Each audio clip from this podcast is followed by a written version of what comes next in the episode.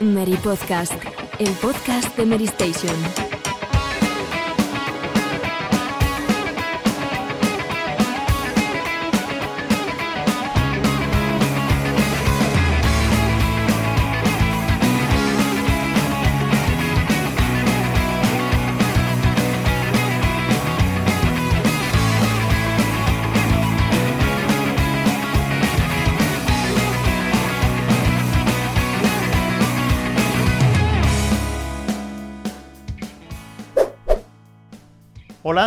Buenas a todos, bienvenidos una semana más al Mary Podcast, vigésimo sexto programa de la decimoquinta temporada y volvemos después de un pequeño parón porque la Semana Santa hizo que fuera imposible que encontráramos un momento los cuatro para, para grabar este episodio del Mary Podcast.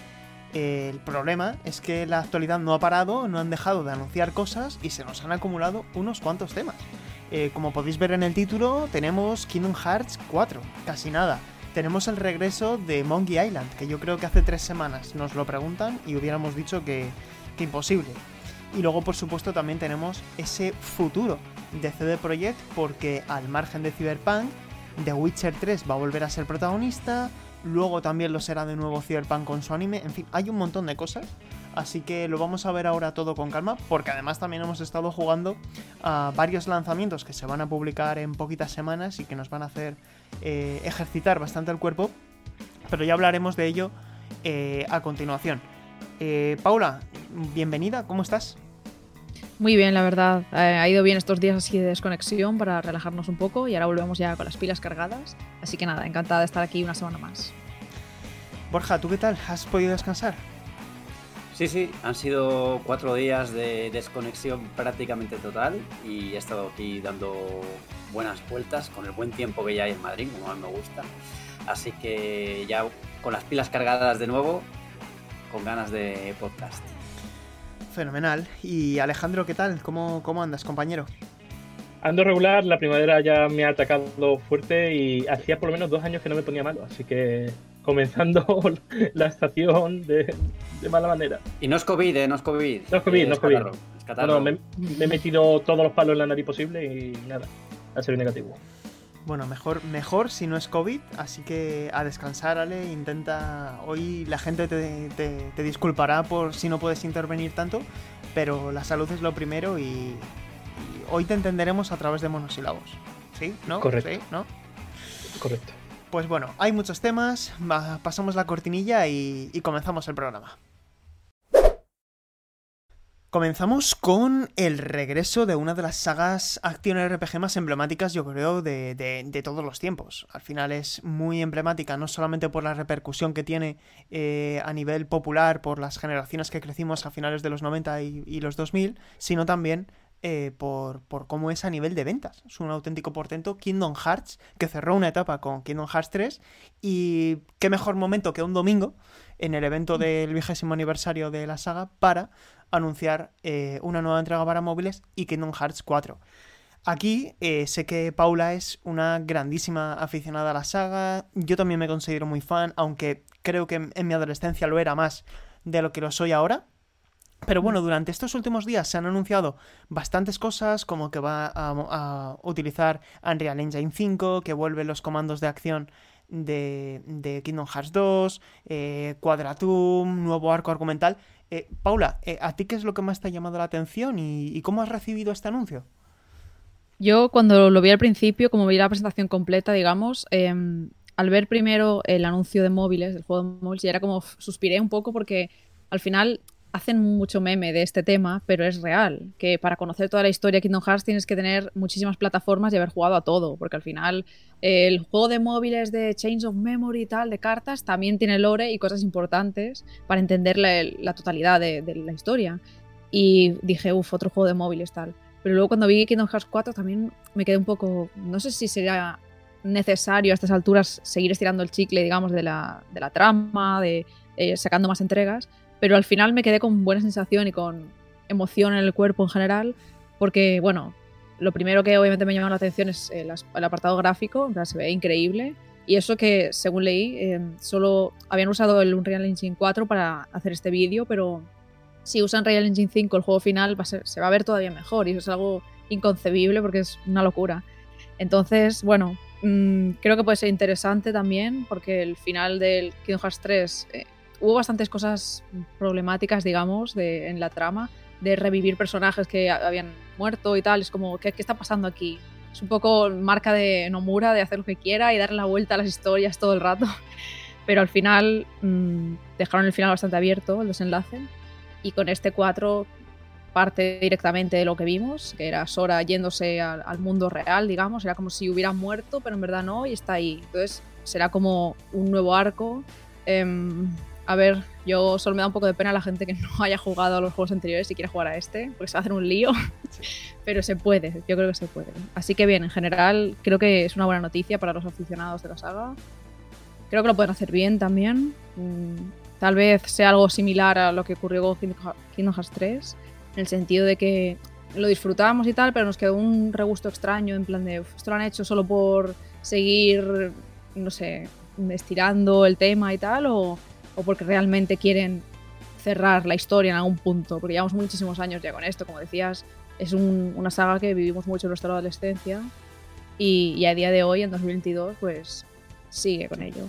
Pero bueno, nada, que parece que va para largo esto, así que se tomen el tiempo que necesiten y que hagan un producto a la altura de lo que esperamos y, y bueno, que jugablemente sea divertido, visualmente no dudo en que será espectacular y solo espero que la historia pues tenga pies y cabeza, que tenga sentido y que no hagan ahí otro batiburrillo de ideas extrañas, porque al final es como, ¿qué pasa aquí?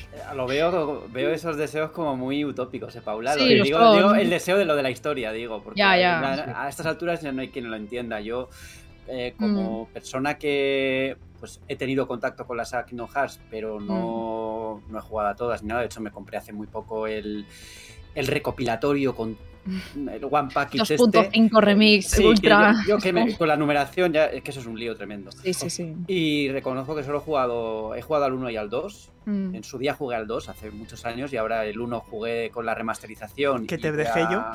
Sí. hace como 4 años, ¿verdad? No tanto, ¿eh? No, no tanto. tanto. Yo creo que hace poco, hace no, relativamente Antes de la poco. pero fue antes, antes de la pandemia. Antes sí. de lanzamiento. Pues igual sí, igual 4 sí, años. Sí, sí, es, no, que pasa, no lo sé. es que pasa el tiempo. No, no recuerdo. Sí. No recuerdo, pero bueno, que ya tengo el recopilatorio entero y Kingdom Hearts 3 y todo. Y este año pretendo jugar a Kingdom Hearts 2 e ir poco a poco, pues. Eh, viendo a ver qué se puede, pero teniendo muy claro que, que probablemente no entienda la historia, porque realmente. ya no me acuerdo de la primera. Sí. O sea, con eso lo digo todo. Eh... Tendría, voy a tener que volver a ver los vídeos para acordarme de qué pasó en el primero. Sí, yo hasta, o sea, los he jugado todos y tal, e incluso he escrito algunos reportajes, por ejemplo, acerca del personaje de Shemnas barra Ansem. Y si me preguntas ahora mismo quién es exactamente, es como, bueno, espérate que los repase porque aquí no me acuerdo yo. Porque es un lío esto que, madre mía. Sí. A ver, aquí Pero, lo, lo... Dale, dale, ahora, ahora tiro. No, no, yo iba a introducir sobre todo los guiños a Star Wars, que para que nos contara Borja qué, qué es lo que había ah, sí. en ese tráiler, en ese teaser. Hombre, a ver, había poco. Se dejaba ver, se atisbaba la posibilidad de que hubiera un ATST, que son las. Eh, los que hayáis visto las pelis de, sobre todo la trilogía clásica, en, la, en, el, en el Imperio Contraataca, pues las, los, las máquinas gigantes estas que son caminadores, ¿no? Caminantes se les llama también. Eh, se ve como un pie muy borroso en un bosque que se parece a, a Endor, al planeta mm. Endor. Y yo creo que que sí que va a haber Star Wars sí. y entonces yo soy el fan de Kingdom Hearts desde chiquitito, desde claro. siempre. Yo soy el fan número uno de, de Kingdom Hearts. Kingdom Hearts sí, es el mejor juego GOTY. A ver, yo, yo creo que, que, luego si queréis ahora comentamos los, los mundos que nos gustaría ver en, en, Kingdom Hearts 4, los nuevos mundos basados en licencias Disney, eh, mm. que pueden, hay varios nombres sobre la mesa, pero yo creo que, que, que, Star Wars es un no-brainer, como se suele decir, ¿no? Es decir, eso sí. tiene que estar ahí porque es una licencia sí, que ahora pueden utilizar, al igual que, que, Marvel. Un par de cositas antes de hablar de esto. Eh, por poner a la gente en situación, el título está en las etapas iniciales de su desarrollo. Recordamos que Tetsuya Nomura también está capitaneando, digamos, la coordinación de todo lo que re, eh, de todo lo que rodea a Final Fantasy VII Remake, es decir, The First Soldier, la parte 2, etcétera, no va a ser el director en solitario de Kingdom Hearts, o sea, de, de, Final Fantasy VII Remake parte 2, eso lo va a hacer otra persona. Ahora él está claramente centrado en este proyecto, lo cual no significa que lo vayamos a jugar este año o el año que viene. Simplemente no ha trascendido una fecha, está en las etapas iniciales, tienen que migrar todo este material a Unreal Engine 5 y luego así más cosas que se hayan eh, comentado, eso que están de vuelta los comandos de reacción de Kingdom Hearts 2. Han explicado un poco por qué va a ser tan realista el mundo de Quadratoon, que la gente que jugara Remind entenderá un poco. Algunos, algunos, lo han vinculado un poco a que se parece a, Final Fantasy Vs 13. Y eso tiene pues una razón de ser y es que eh, este mundo está basado en uno de los barrios de Tokio. Entonces, por mm. eso se parece un poco al tono que tenía Versus 13, que también estaba basado en, una ciudad, en, uno de los barrios de, la capital, ¿no? Eh, luego, con lo que comentabas que el juego estaba eh, al comienzo de su desarrollo, yo creo que esto tiene en cierto modo un paralelismo con el anuncio de Kingdom Hearts 3, que también se anunció mediante un, un tráiler que en realidad todavía no era nada, porque de hecho el Kingdom Hearts 3 eh, se empezó a desarrollar el Luminous Engine, que es el motor propio que tenía que tiene Square Enix el que se desarrolló Final Fantasy XV y Forspoken ahora. Y esto tiene pinta de que es más, pues, mm, un adelanto de algo que todavía, pues, está en un proceso de desarrollo muy, muy, muy incipiente, ¿no? Yo no esperaría Kingdom Hearts 4 en los próximos tres años. yo creo que esto va a ser, pues sí, tres, cuatro años, no va a llegar antes. Más teniendo en cuenta, máximo teniendo en cuenta que Final Fantasy VII Remake parte 2 eh, todavía está en el horizonte y no se ha mostrado, ¿no? Se ha mostrado antes Kingdom Hearts 4 que Final Fantasy VII Remake parte 2. Y que Square Enix tiene que publicar también Final Fantasy XVI, que yo no le vería mucha lógica en el mismo ejercicio fiscal sacar Final Fantasy XVI y Kingdom Hearts 4, porque a lo mejor son públicos muy eh, compatibles en ese sentido.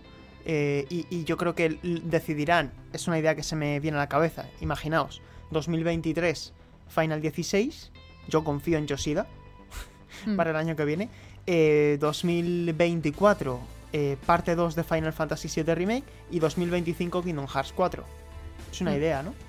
Podría ser, sí, podría ser. Yo creo que Kingdom Hearts 4, desde luego, no está cerca.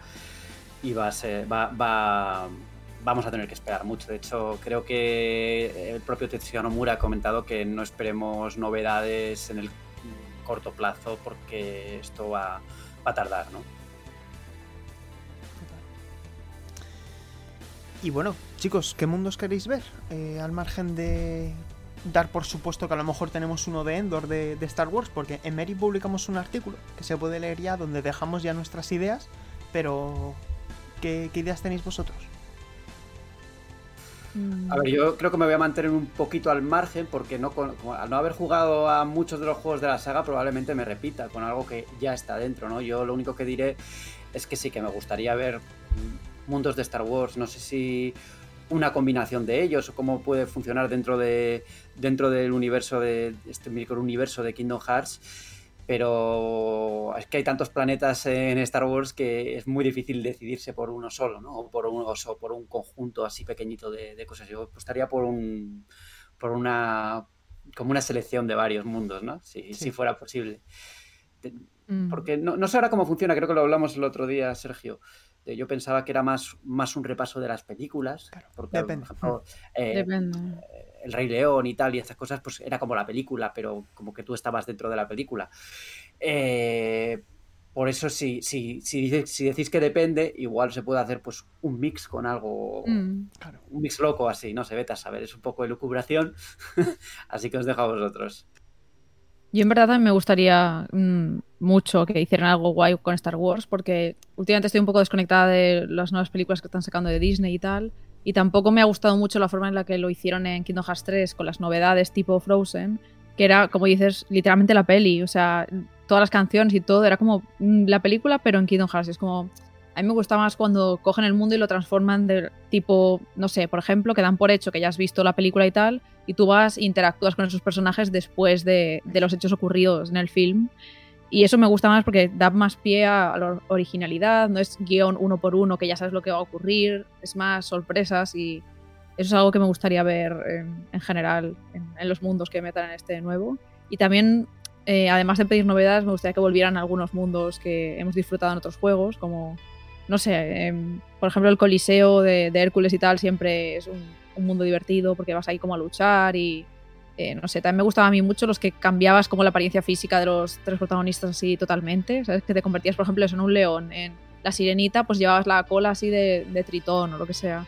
Era como más divertido porque así cambia la jugabilidad y, y era distinto. Entonces me gustaría que volviera un poco eso, que no fuera todo tan plano de siempre son iguales. También había uno, por ejemplo, clásico de Mickey Mouse, que era todo así como en blanco y negro y con la música así clásica y todo, y eso era muy divertido también. Entonces me gustaría que hicieran algo así, mezcla de novedades con innovación argumental, con algunos mundos clásicos que, que todos recordamos ahí con nostalgia. Y tienen algunos hits recientes que, que lo pueden petar, por ejemplo, Coco. Claro. Un Sí. mundo de Coco que encaja con el La estilo Tierra de los Muertos. La Tierra de los Mm. Muertos, efectivamente. Luego, si te vas a Marvel, tienes puedes ir desde la Nueva York invadida hasta los reinos de Loki. Mm. Tienes ahí una barbaridad que escoger. Mira, Ale, a, a colación de lo que estáis comentando, yo estoy de acuerdo de base con Paula. Yo creo que la, la- la inspiración tiene que ser no tanto volver a contar una película, que además creo que el caso particular de Frozen es uno de los mundos Mm. más perezosos o Sí. poco sorprendentes del juego, por muy bien que se vea. Y yo creo que la referencia debe ser la manera de tratar el mundo que tuvieron con Toy Story, que era una historia original, con eh, diferentes escenarios creados, pensados como si fuera un videojuego, es decir, no únicamente la ambientación, sino también Claro. aprovechando la jugabilidad, como decías tú, Paula. Eh, y mm, yo qué sé, eh, la creatividad no tiene límites y al fin y al cabo lo interesante es coger la licencia, no volver a contar cosas, desde mi punto de vista. ¿eh? Y entonces Sí. a ese respecto, a mí me gustaría mucho que, cogieran eh, Wakanda de Marvel, porque creo que es un territorio que puede dar mucho de sí, y le metes un tema de Vibranium, que han robado Vib- Vibranium o lo que sea. Puedes meter Endor de Star Wars y revivir eh, la batalla de Endor, yo que sé, con. Sora, o inventarte una cosa nueva. Luego, Coco, puse en el artículo La Tierra de los Muertos, de las recientes de, Mar de, de Disney, de todas estas que han traído de Encanto, Bayana, Raya. Yo escogí la de Raya y el último dragón por el tema de intentar, o si es posible, convertirte en dragón o aprovechar ese mundo de alguna manera. Y luego el mundo de Cars, porque Cars Así. de Pixar todavía no ha estado en Kingdom Hearts y es como que desde mi, en mi cabeza encaja como anillo al dedo incluir Mm. algún me- alguna parte con carreras, ¿no? Sería muy divertido. Pues sí. Lo que pasa es que respecto a cuando salga, a lo mejor la licencia está un poco demasiado en el baúl. ¿no? Está como olvidada. Eso sí, pero es muy comercial, ¿no te parece? Mm. A, a mí sí me parece, pero viendo algunas elecciones que ha hecho Square y Disney, sobre todo en Kingdom Hearts 3, no sé, Ya. ojalá.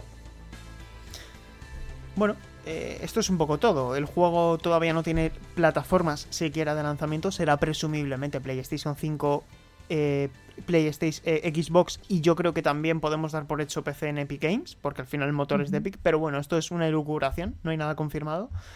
Y poquito más. Vuelve Sora, nuevo arco argumental, se llama El Arco del Maestro Perdido. Y ya veremos qué nos depara. Eh, no lo vamos a ver en el E3, o sea, en el equivalente a lo que sería el E3. Eso lo han dicho también. O sea que, Geoff Keighley, te has quedado sin. te has quedado Por sin. ahora. Te has quedado sin Kingdom Eso es por ahora, por ahora. Por ahora. Ya, ya eh, se encargará de conseguir las Bien apuntado, Paula, bien apuntado. Pues nada, em, luego otro de los anuncios, y ya si queréis pasamos a este otro tema, con Ron Gilbert. Em, vuelve Mm. Monkey Island. Esto a mí me pilló por sorpresa, pero auténticamente desprevenido.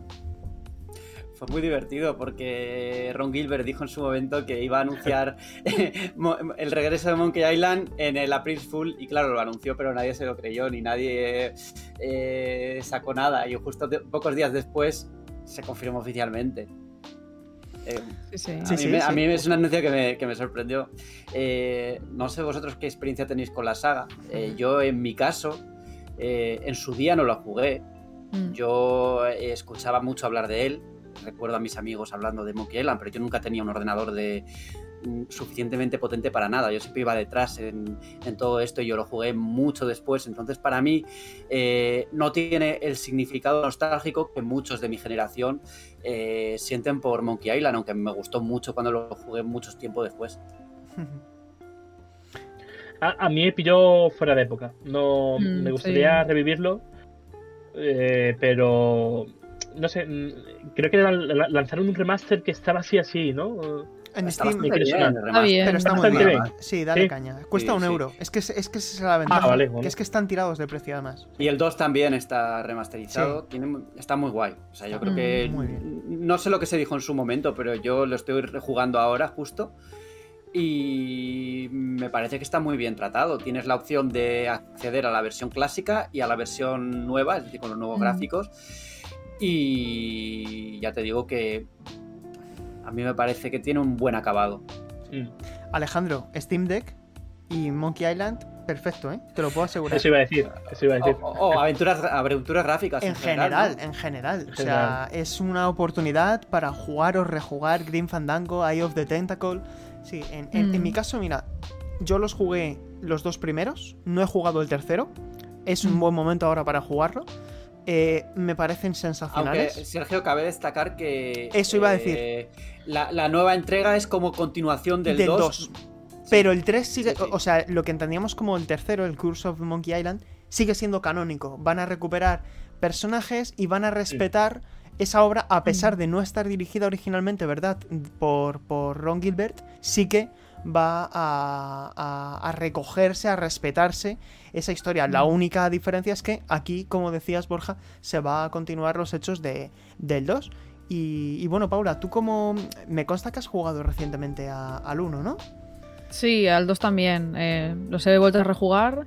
Em, recuerdo que no me los llegué a pasar, pero de pequeña los jugué un poquillo porque los tenía mi padre en el ordenador pero me parecía complicado y tal porque era bastante pequeña y eso que no me pilló directamente en mi época, digamos, tampoco. Eh, creo que en general los que más nostalgia tienen pues son los como la época de Borja. En plan, no, sé, como unos años por encima. Eso por no decir los viejos de la época de Borja, que este, este, podcast no te corresponde, Borja, tendrías que estar con los del retro. Pero sí, sí, vi como compañeros nuestros así como muy emocionados y todo por el anuncio. Y para mí fue más como curiosidad, más que em, explosión de energía, de ¡guau, qué guay! Era como, oh, qué interesante. Entonces los volví a jugar ahora. Un poco contagioso, ¿no? La gente estaba evidentemente con mucha expectación y aunque no hubiera jugado a los juegos en su época, aunque no, no, estuviera un poco fuera de época, es como muy emocionante que, mm. ver la reacción de la gente, ¿no? Sí, sí. Yo creo que por eso se me pegó y dije, va, los voy a jugar los dos. Y nada, en tres días me los jugué ambos porque son muy cortos. He de decir que miré guía porque me atascaba bastante. Pues las típicas aventuras de estas que en su época mm, podías estarte días atascado en un puzzle y hoy en día es como, mira, no tengo tiempo, voy a mirarlo. Es que hoy en día, hoy en día la, facilidad de voy a mirarlo en YouTube, sí, sí. lo miras en YouTube y ya tal, en ese momento, en esa época, eh, tenías que esperar a que saliera la guía en una revista mm. física o a que alguien te solucionara la, duda de alguna forma, un amigo, lo que fuera, ¿no? Eran mm. otros tiempos. Pero, además la gracia, Borja, es que en Monkey Island, y aquí eh, los que lo hayáis jugado podréis eh, convenir conmigo, la gracia precisamente está en lo extravagantes que son las resoluciones de algunos puzzles. Que al final es que la denominación de point and click le viene como anillo al dedo, porque hay veces mm. que tenías que hacer auténticas locuras, de decir, esto no se me hubiera ocurrido nunca. Y claro, eh, es inevitable, ¿no? Ahora mismo, además, si vas a rejugar algo y no te acuerdas, tampoco pasa mm. nada por... Yo no, yo no tiendo a demonizar el hecho de usar una guía si es lo que te apetece, es tu tiempo y, y, yo creo que, merece mucho la pena jugarlos hoy, ¿eh? Mucho, mucho, mucho. Mm, sí, sí, se conservan bien. Al final, si os gustan las aventuras gráficas, eh, son unos clásicos que hay que jugar, sí o sí. Y como se entiende el origen de, otras más modernas que han surgido a partir de esto. Y de vuelta al tema del nuevo Monkey Island, que han salido ya las primeras imágenes, eh, ha habido cierta polémica por el estilo visual que han elegido. ¿A vosotros os gusta? A mí particularmente me parece bastante atractivo. O sea, es mm. dar un poco... Sí, un, giro de tuerca al estilo visual clásico, pero tiene buena pinta, a mí me gusta, no, no me ha desagradado en absoluto. Mm. Yo lo veo guay también. Cuando lo vi dije, se han esforzado por hacer un equilibrio entre algo moderno y mantener un poco más que los clásicos clásicos, diría los del remaster que comentábamos, que tenían así como más HD, pero yo lo veo bien. Al final creo que mantendrán algo así se saben a lo que van. Esto va a los nostálgicos. también la gente nueva que puedan pescar, obviamente, bienvenida sea. Pero es una carta de amor, digamos, a los mm, jugadores que lo disfrutaron en su época. Lo comentaba nuestro compañero Carlos Forcada en el podcast retro, que en el anuncio no, habían, no habían aprovechado para utilizar el tema el tema clásico, el tema musical clásico como elemento de nostalgia, ¿no?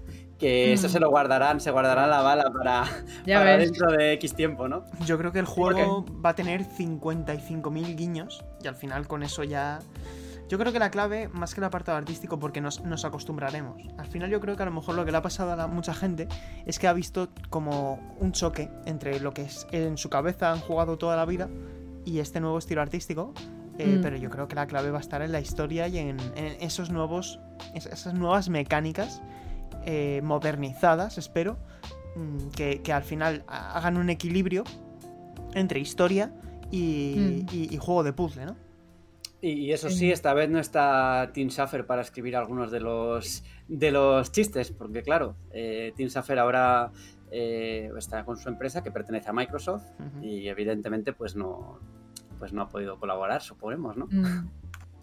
Además, ha sido un juego que se ha desarrollado en, plena pandemia. O sea, ha sido un proyecto de confinamiento total. Hay, hay, gente que ha aprovechado bien el confinamiento. ¿eh? Sí, sí. No me extrañaría que hubiera un guiño por el tema de la pandemia, ¿no?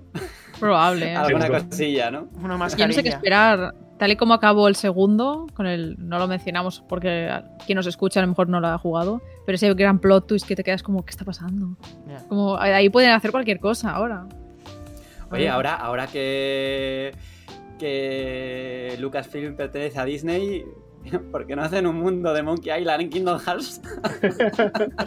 Ojo, capaz, ¿eh? Borja, es que a lo mejor esto, que acabas de decir, a lo mejor dentro de unos años tenemos que volver a esto y rescatar el clip, porque no creo que sea una locura. O sea, no es. Se dijo en el mini podcast primero.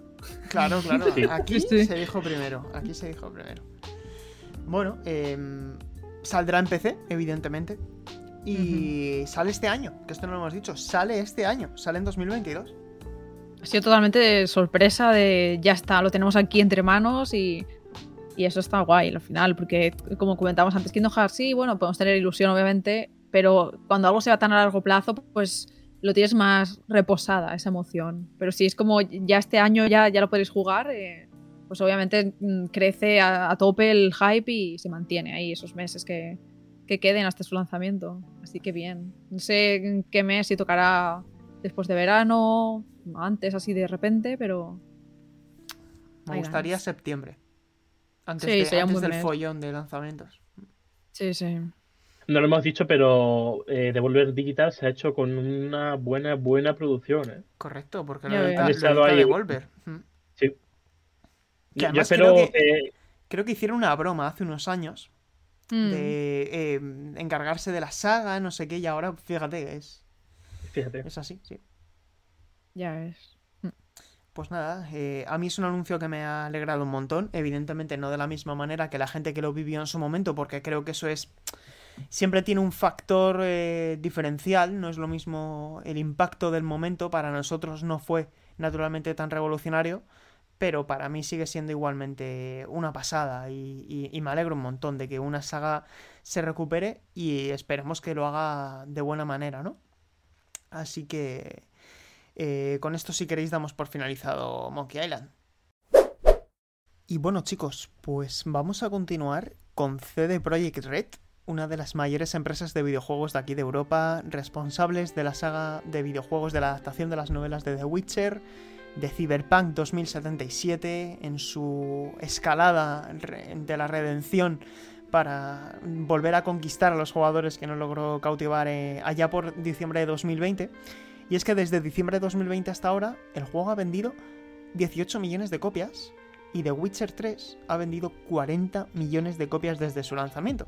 Y la, la, cuestión es que los dos no han dicho su última palabra, porque mientras uno acaba de lanzar la versión de nueva generación con severas mejoras y The Witcher 3 se va a hacer derrogar hasta algún momento indefinido. Ahora nos explica Borja por qué se ha retrasado el, juego hasta algún momento del futuro, la versión de nueva generación de The Witcher 3, pues hay planes, hay planes de una expansión para, para 2023, un anime, etc.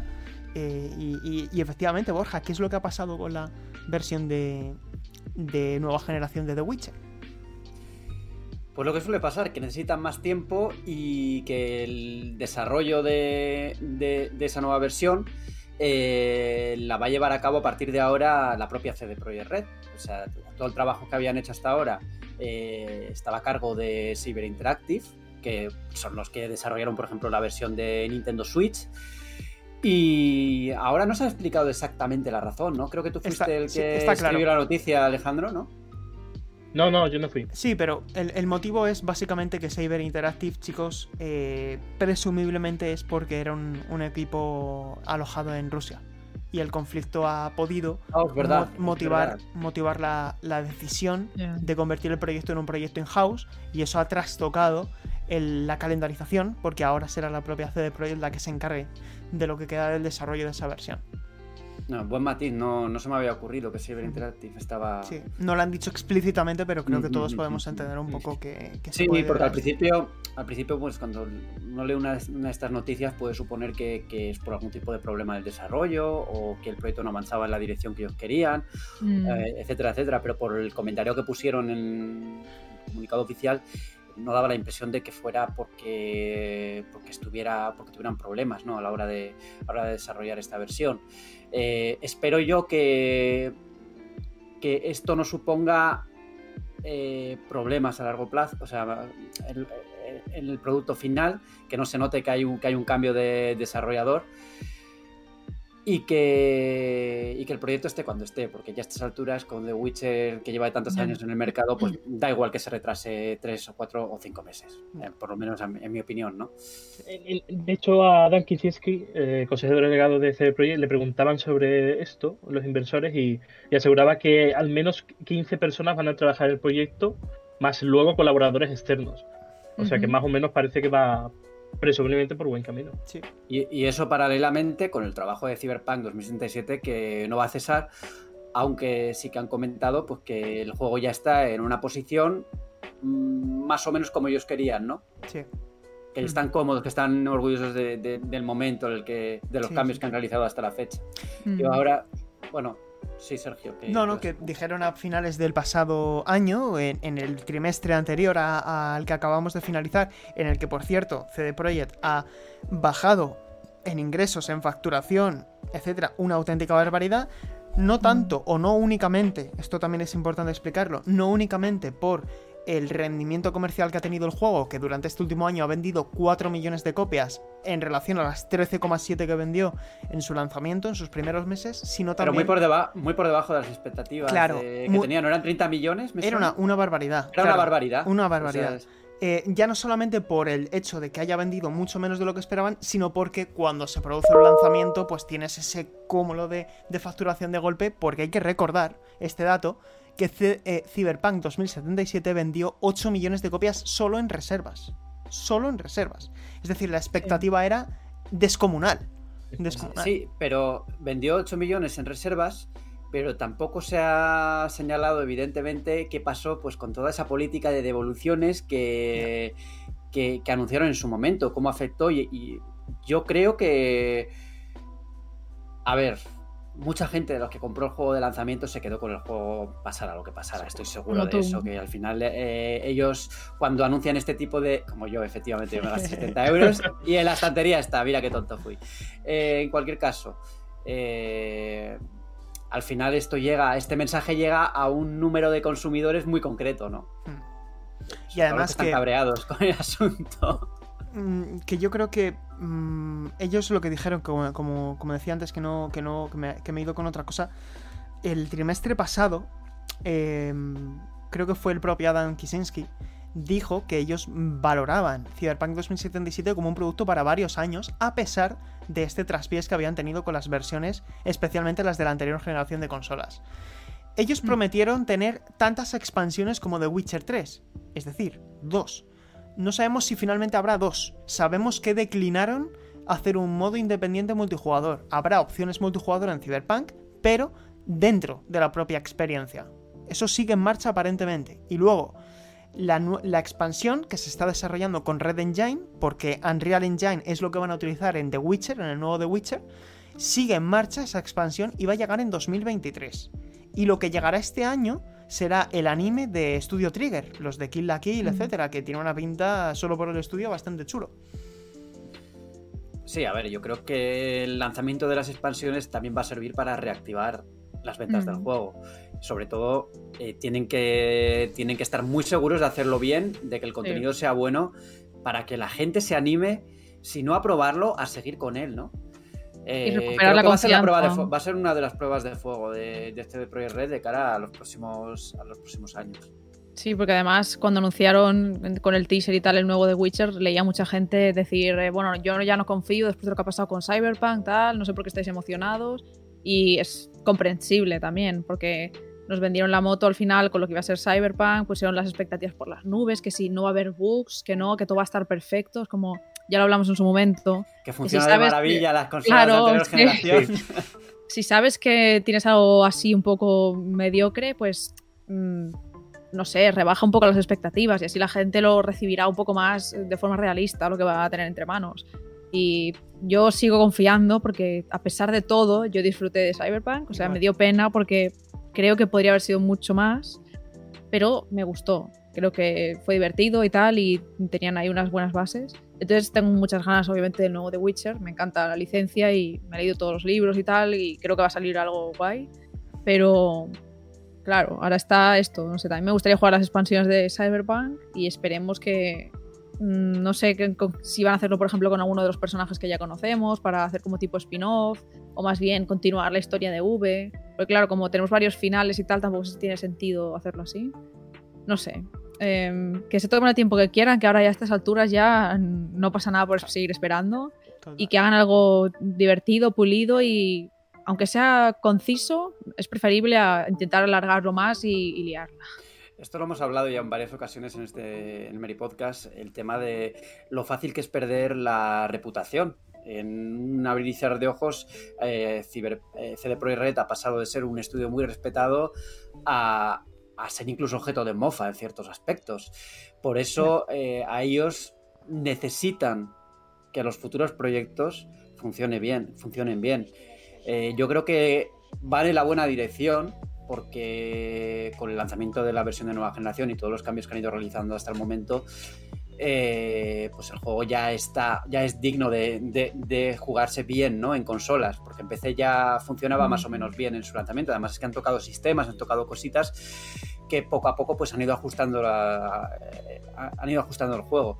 Sí, yo creo que tiene que Paula tiene bastante razón en su comentario porque ya a estas alturas eh, creo que no importa tanto el tiempo que tarden en desarrollarlo, sino que lo hagan bien y que eso les sirva de enganche para, los, para que los jugadores vuelvan o para que nuevos usuarios eh, se adentren ¿no? en toda esta historia. Y luego, cuando ya salga todo el contenido, como ocurrió con The Witcher, con The Witcher 3 seguramente hay una edición de, la, de juego del año o lo que sea que englobe todo y que sirva también como otra oportunidad de, de seguir adelante con la saga. Yo creo que además Cyberpunk está, ha venido para quedarse. No va a ser una única entrega, van a intentar eh, continuar explotando este mundo y, les conviene no solo por su reputación, sino también por el bien de la saga, eh, terminar bien, ¿no? Terminar por todo lo alto. Mm. Totalmente, porque además es un juego. Night City, o sea, al final aquí coincido mucho con Paula, porque a mí fue un juego que me decepcionó mucho, pero no porque no me gustara, sino porque esperaba muchísimo más. Aún así, la gente que, que tenga una Xbox Series X o una PlayStation 5, el PC va, el PC va, a margen a, un lado porque siempre funcionó bien, moderadamente bien si tenías un buen PC, pero en consola ha dejado mucho que desear. Eh, no había esa densidad de peatones, había bugs, no. Faltaba detalle, faltaba esa sensación de inmersión que sí que te prometían sobre el papel. Aún así, como juego de rol, y esto yo creo que Paula a ti también te gustó un montón, como juego de rol es una pasada. Es una pasada lo que ofrece. pero no deja de ser un juego que llevaba mucho tiempo en desarrollo antes y que quizá evidentemente no es el salto que alguien esperaba de nueva generación, porque no es un juego de nueva generación. Eso es. O sea, no es un juego pensado con la mente de 2022 o de 2020, de 2020 mismo, porque es un título que llevaba anunciado muchos años y que las cosas, eh, cuando un proyecto es tan largo, no cambian drásticamente de un año a otro, porque no puede ser, porque esto ya... Aquí el problema es, como decía Paula también, que intentaron o, hicieron mucho hype con las funcionalidades que supuestamente iba a tener y cuando se encontró la gente con el juego en sí, no se la encontraron. Yo recuerdo que en el proyecto inicial, en uno de los primeros, en el primer tráiler salía esto de andar por las paredes y tal, que no está en el juego final porque luego no encajaba.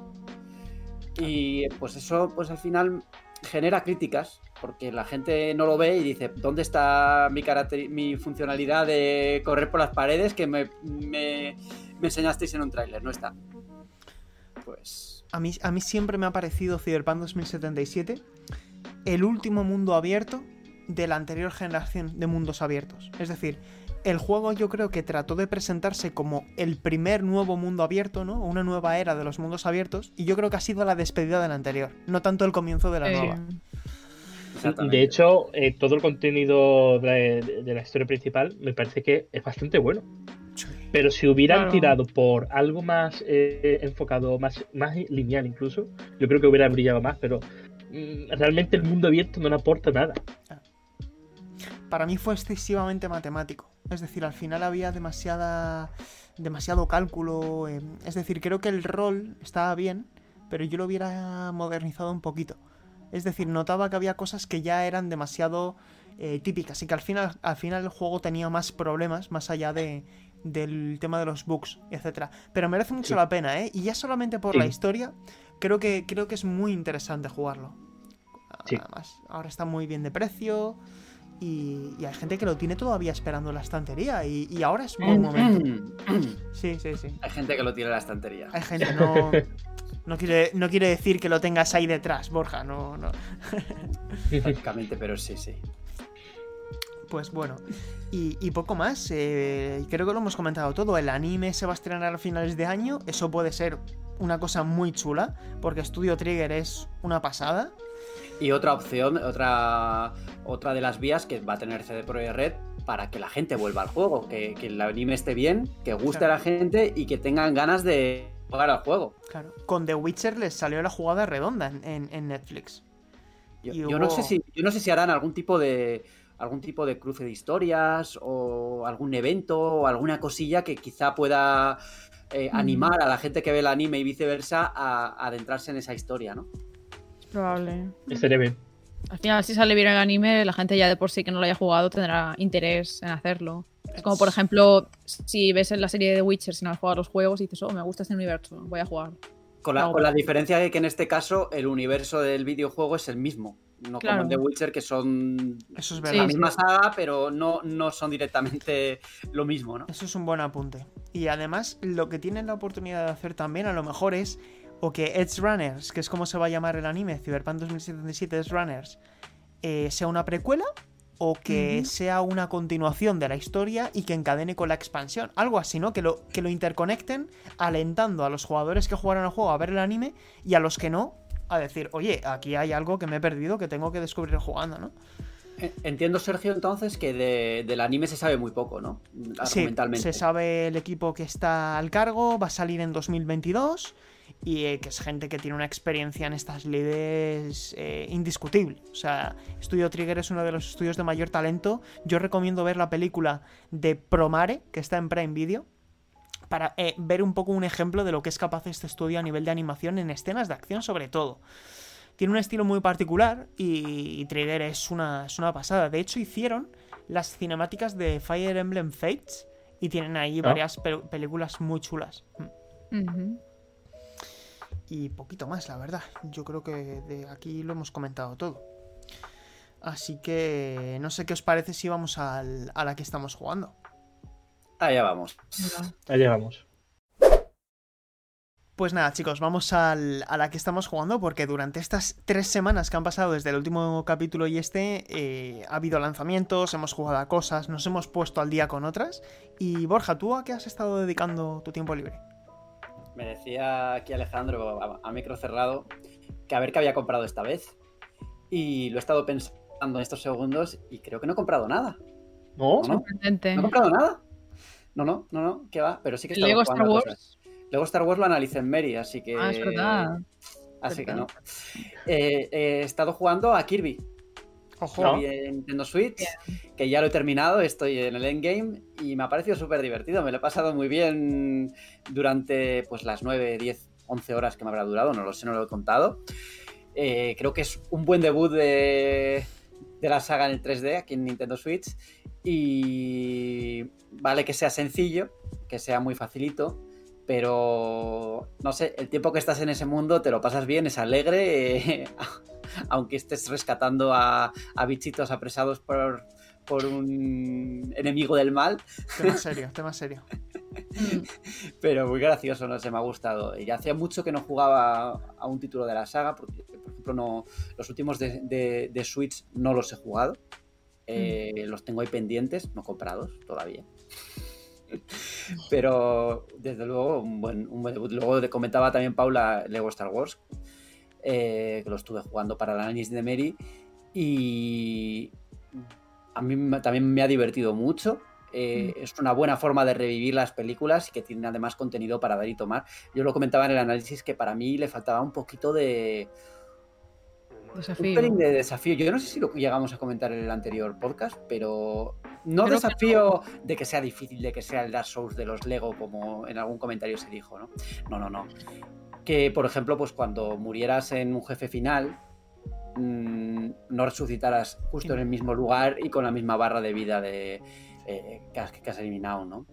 Eh, me faltaba ahí un poquito eso, pero ya también me comentaban por redes sociales que ya que, que, todos los juegos de Lego eran así, ya, ya lo sé, evidentemente son así, pero eh, me esperaba un pelín más, una, un, pasito más en la fórmula que diera un paso más en firme. Por eso, es que a mí las declaraciones que se hicieron en su momento me dieron la sensación de que, de que iban a intentar ir un pelín más para allá un pelín más hacia adelante. Y no, eso no lo vi reflejado. muy bien, el juego está muy bien, se ve muy bien. Eh, es un salto en cuanto a la construcción de los mundos. Eh, y, todo esto, perfecto. Pero a mí se me quedó ahí un pelín por detrás de lo que esperaba. A mí me ha mm. pasado igual, ¿eh, Borja? yo también lo estaba jugando, luego lo comento, pero Mira, me he pasado en, este orden la trilogía de original, es decir, episodios 4, 5 y 6. Luego jugué la mm. trilogía precuela, 1, 2 y 3. Y ahora estoy con la trilogía eh, secuela, el episodio 7. Lo estoy terminando. Y a pesar de que sí que se han introducido nuevas mecánicas como combos, etc., hay una mayor interacción en ocasiones con el escenario. Los valores de producción es indudablemente el juego con mayores valores de producción de Lego pero yo también esperaba más. O sea, no, deja de ser, y esto no lo digo como algo malo, sino como algo circunstancial, es lo mismo de siempre, es lo hmm. mismo de siempre, pero eh, más pulido y, con una cantidad de contenido que a mí me sorprende. ¿Cuánto, ¿Cuántos coleccionables había de las cajitas estas? ¿1600 o 1100 no sé cuánto? Sí, no recuerdo el número exacto, pero una locura, sí. Sí, sí, o sea, acabar el juego entero te va a llevar muchas horas. Sí, sí. Muchas horas. Luego la historia principal tampoco es que fuera corta. O sea, te tarda su tiempo en pasarte todo lo, todo el contenido. Pero sí que es recomendable eh, jugar al modo libre, que es como han denominado pues, a todo lo que es la búsqueda de coleccionables y tal, que eh, a veces durante la historia te encuentras partes que no puedes explorar con los personajes que tienes porque necesitas otro personaje. ¿no? Y es en, ese, es, es ese modo libre donde vas a poder coger al personaje que quieras y explorarlo todo con la libertad y sin las constricciones de la historia. ¿Recomendable o no? Yo creo que sí. si te gusta Lego y si te gusta Star Wars sobre todo, pues recomendable 100%. Estuve a punto de pillarme lo que de hecho hablé contigo, Borja, antes de vacaciones, pero necesitaba que fuera para Nintendo Switch porque no como iba a salir fuera y tal, necesitaba algo portátil. Y vi algunas comparativas gráficas y tal y digo, mejor me espero y cojo la de Play 5 porque no tiene nada que ver, obviamente, han, hecho lo que han podido con la versión de, Switch, pero digo, es que prefiero, no sé, ya que igualmente quiero que sea algo cooperativo, de compartir mando y tal, eh, prefiero que sea en casa, en el sofá y que se vea mejor. Así que me he esperado un poco para adquirirlo. Yo, no, yo, yo analicé la versión de PlayStation 5, entonces no, no tuve acceso a, la, de Switch, pero sí que me suponía que iba a haber un cambio visual porque se ve bastante bien en PS5 ahí, las texturas de los escenarios y todo esto. Incluso los personajes están muchísimo más detallados que, mm. que, en otros juegos de Lego. aquí puedo, todos los niveles. Sí, puedo, puedo dar eh, fe de ello. Tengo la versión de Nintendo Switch, es la que me he comprado yo porque quería mm. jugarlo en portátil, a pesar de sacrificar fidelidad visual, y lo estoy jugando en portátil. O sea, lo estoy jugando en la OLED en portátil, no lo he conectado a la tele siquiera. Y es una buena versión, es mucho mejor versión que otros juegos de Lego en Nintendo Switch, que se veía la imagen muy borrosa. Aquí hay un buen rendimiento, pero sin espero que nadie se tome esto como un, spoiler. Solamente voy a decir, el enfrentamiento contra Palpatine pues va a 15 frames, ¿no? Va un poquito demasiado cinematográfico, se lo ha tomado demasiado en serio lo de cinematográfico. Y, luego hay, algún problemilla cuando hay mucha información en pantalla, pero por lo general, por lo general, en el 90% de la jugabilidad va a 30 FPS. Es decir, aquí ya hay que poner cada uno en una balanza que es lo que prefiere. Yo en este caso preferí Nintendo Switch por poder jugarlo en portátil, pero está claro que si quien quiera que, sea que lo esté pensando jugar en la tele, yo creo que no hay color. Claro. Bueno, sigo yo, por ejemplo. Em, yo básicamente no he jugado mucho últimamente, pero lo que comentaba antes, los dos Monkey Island, es lo que principalmente dediqué el tiempo estos días. No sé si terminé alguno que no había comentado antes, pero bueno, eso, para hacer resumen, que ya hemos hablado del tema, pues me han parecido muy divertidos. Mm, creo que la versión remasterizada ayuda mucho a que sea más cómodo de jugar también, porque el primero, no sé si os acordáis, que tenía como el comando de verbos. Tenías que hacer, por ejemplo, abrir una pestaña para verbos de coger, eh, usar, no sé, golpear, empujar, y otra para los objetos. Entonces era muy incómodo estar todo el rato ahí, coger mm, maceta, ¿sabes? Así, era como, uff, no sé. Y eso en el segundo sí que lo hicieron más cómodo, que era como una ruedecita ya, y sobre el objeto te ponías y podías escoger la acción que querías hacer con ese ítem. Entonces eso me pareció guay, y al haberlo jugado así tan pegado uno de otro en la misma semana, pues eh, estuvo interesante, porque al final sí lo dejas esperar y tal, hay algunos guiños, algunos personajes y tal, de uno a otro que se te pueden olvidar un poco. Y al, al, hacer el repaso así, como os digo, no sé si me he llevado como seis horas cada uno o menos, no sé fue bastante rápido de hacer, así que muy recomendable para los que no lo disfrutaste en su momento, que nunca es tarde, que a veces hacen, parece que esos títulos así clásicos que si no lo jugaste en su momento ya es como, bueno, ahora ya no merece la pena porque no es lo mismo, la nostalgia, pero yo creo que nunca es tarde, para nada. Y es que además en un, género, en un género como la aventura gráfica, point and click, que ha evolucionado evidentemente, pero los fundamentos mm. siguen siendo los mismos. Sí con un apartado gráfico renovado como el de estas versiones eh, remasterizadas de Monkey Island, es que pasa perfectamente por un juego muy actual, ¿no? con otras aventuras gráficas de momento. Así que nada, ya mm, ahora estoy esperando un poco para empezar otro juego porque tengo otro viaje pronto y entonces como que no me gusta empezar algo que sé que voy a estar como metida en ello y, y tener que irme. Entonces no sé, no sé si seguiré con el primer Dark Souls o o el Yakuza, no sé, tengo varias sagas ahí como a medias. O, alguna novedad esta, el Lego también le tenía ganas de Star Wars, así que a lo mejor voy por ahí. Ya veremos, os lo cuento en el siguiente podcast. Alejandro, cuéntanos. Yo voy a dar hasta lo que me dé la voz. Eh, en Semana Santa he jugado poquito, pero sí que he desempolvado 360. Me puse 007 Quantum of Solace, que tenía bastante ganas de rejugar a la saga. Y primero me sorprendió que lo hizo Treyarch antes de, ponerse en faena con Call of Duty en serio. Y, lo cierto es que, por un lado, me ha dado siete horitas de acción, bueno, al estilo Call of Duty, ni mal ni bien, simplemente en la media. Pero por otro, me ha recordado lo, mucho que ha avanzado el género en cuanto a accesibilidad, en cuanto a control. Es un juego, no sé, entre la inteligencia artificial, eh, era ese momento en el que querían combinar la primera persona con la tercera, te cubrías y cambiaba de perspectiva. No sé, ahí no, no, quiere proponer nada más que simplemente un tira para adelante con, tiroteos. Que bueno, me, lo he pasado bien porque al final quería 007, pero esperaba bastante más. Y por otro, ha venido familia de vacaciones por Semana Santa y claro, ha venido la hija de mi prima que tiene dos años y su primer contacto con una consola ha sido Nintendo Switch.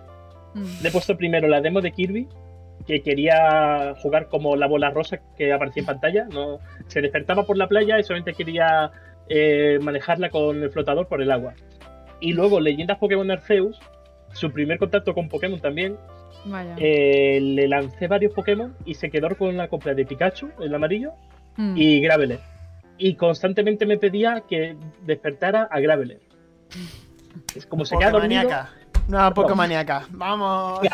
Un rugido y solamente le daba la A y le despertaba. Y decía que se enfadaba. O sea que ha sido bastante guay, bastante guay. Mm, cómo mola. Qué guay. Muy bien, Alejandro. No sabía, no sabía lo de lo que comentabas de, de Treyarch. Me ha llamado la atención. Sí, sí. De hecho, ese, ese, James Bond siempre se dijo que era muy Call of Duty. Muy Call of Duty. Porque era un shooter shooter.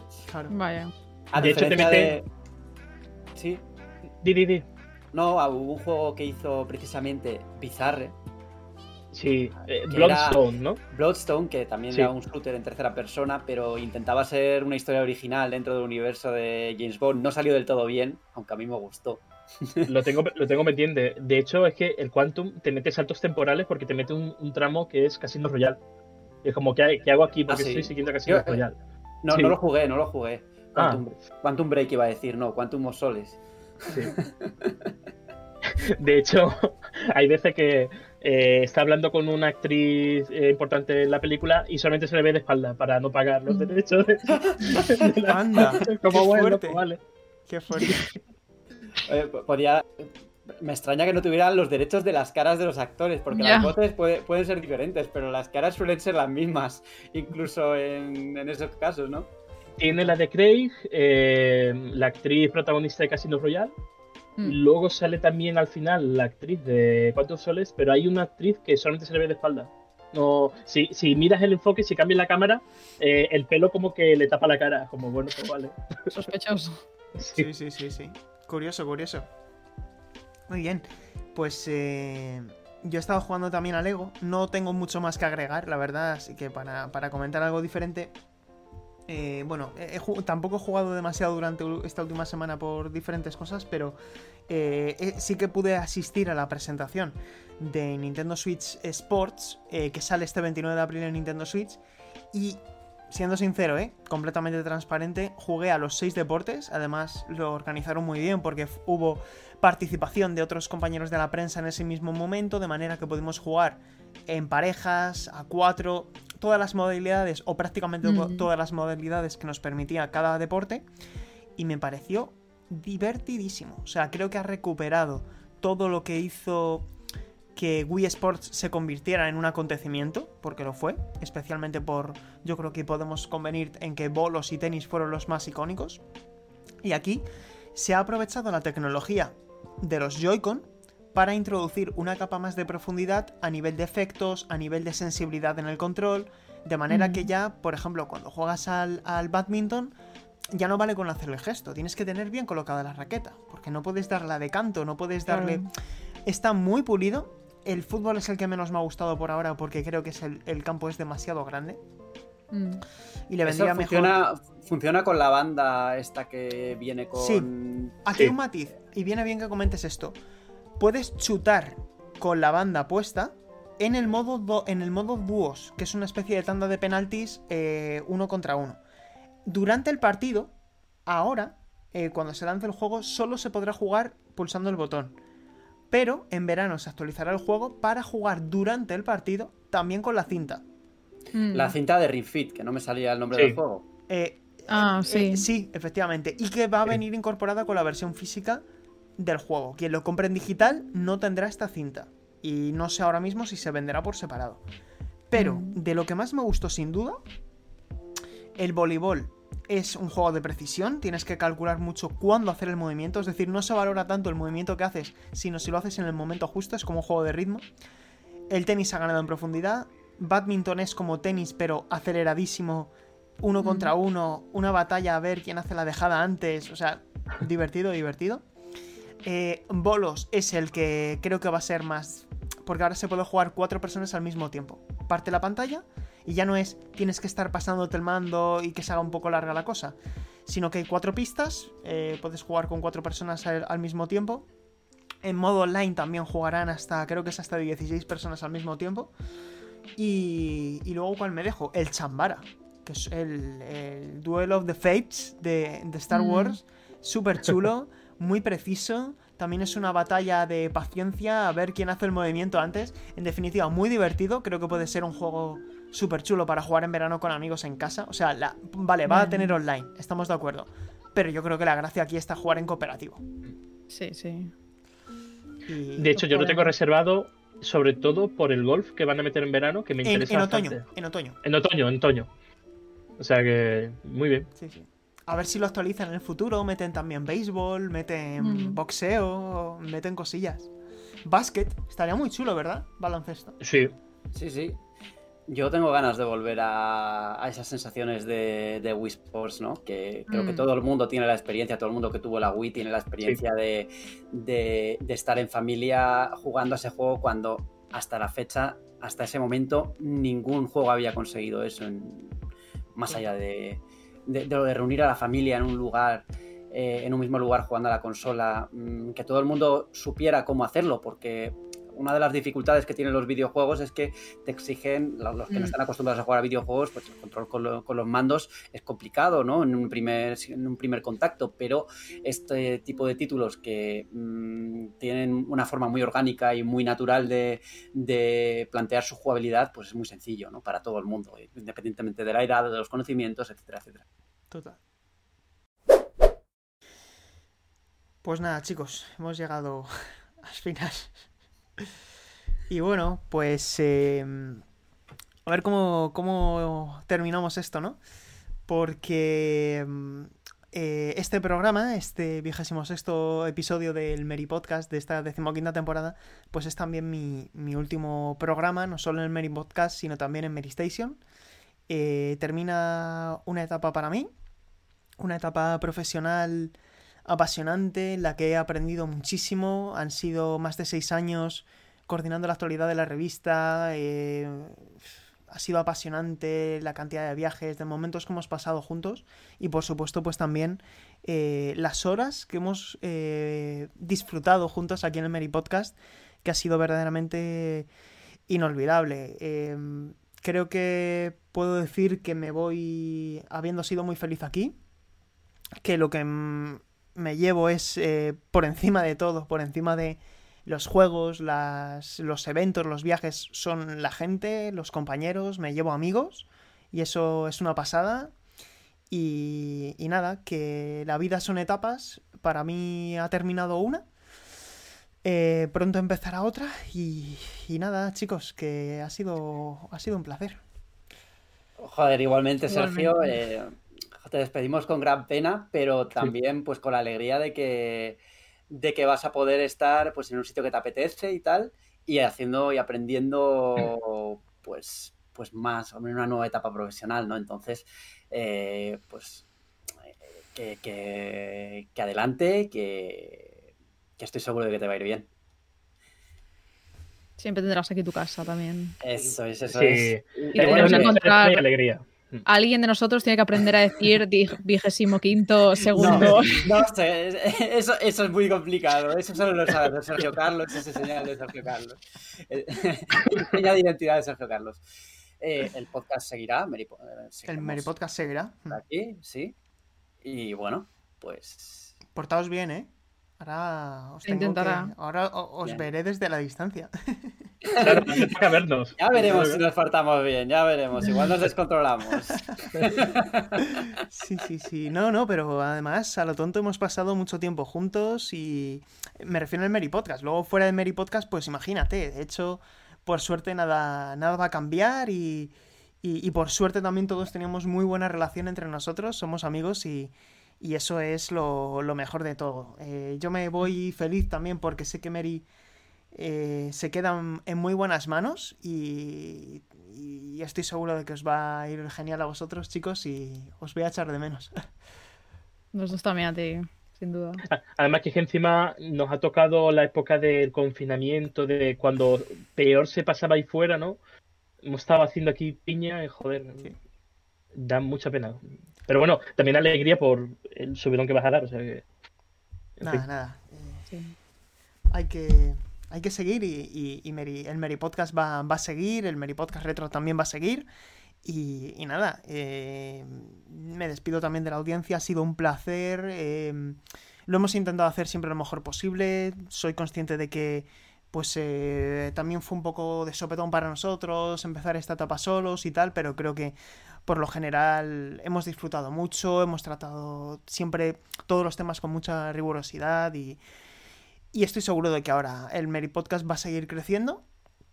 Y nada, chicos, que ya hemos hablado mucho por privado y esas cosas y mm, tenemos ahí una cita pendiente, eh, ya sabéis, eh, en poquitas semanas. Y, nada, que gracias por todo. Eh, he sido muy feliz de verdad y, espero que ha sido un honor de verdad estar aquí. Y espero que a Mary Station en general y al Mary Podcast en particular le siga también yendo estupendamente y mucha salud para Mary. Así que nada, chicos, eh, como siempre, la gente nos puede escuchar. Ahora os lo tenéis que aprender, ¿eh? Porque si no, esto no, os podéis trabar aquí. En Evox, en, lo iTunes. Eh, apuntadoslo en una lista. Espera, la libreta, la libreta. Eh, la, libreta. en Spotify, en, Google Podcast y en YouTube. Porque hay gente que nos escucha y nos ve en, en YouTube. Así que nada, chicos, apuntadlo bien porque si no eh, si no, Sergio va a venir por detrás, en plan. Claro, claro. Se os ha olvidado, se os ha olvidado nombrar. octavo programa. Pues nada, chicos, que ha sido un verdadero placer y, nada. Eh, yo no vuelvo dentro de dos semanas, pero mis compañeros sí que volverán en el próximo episodio. Así que gracias por todo y hasta siempre.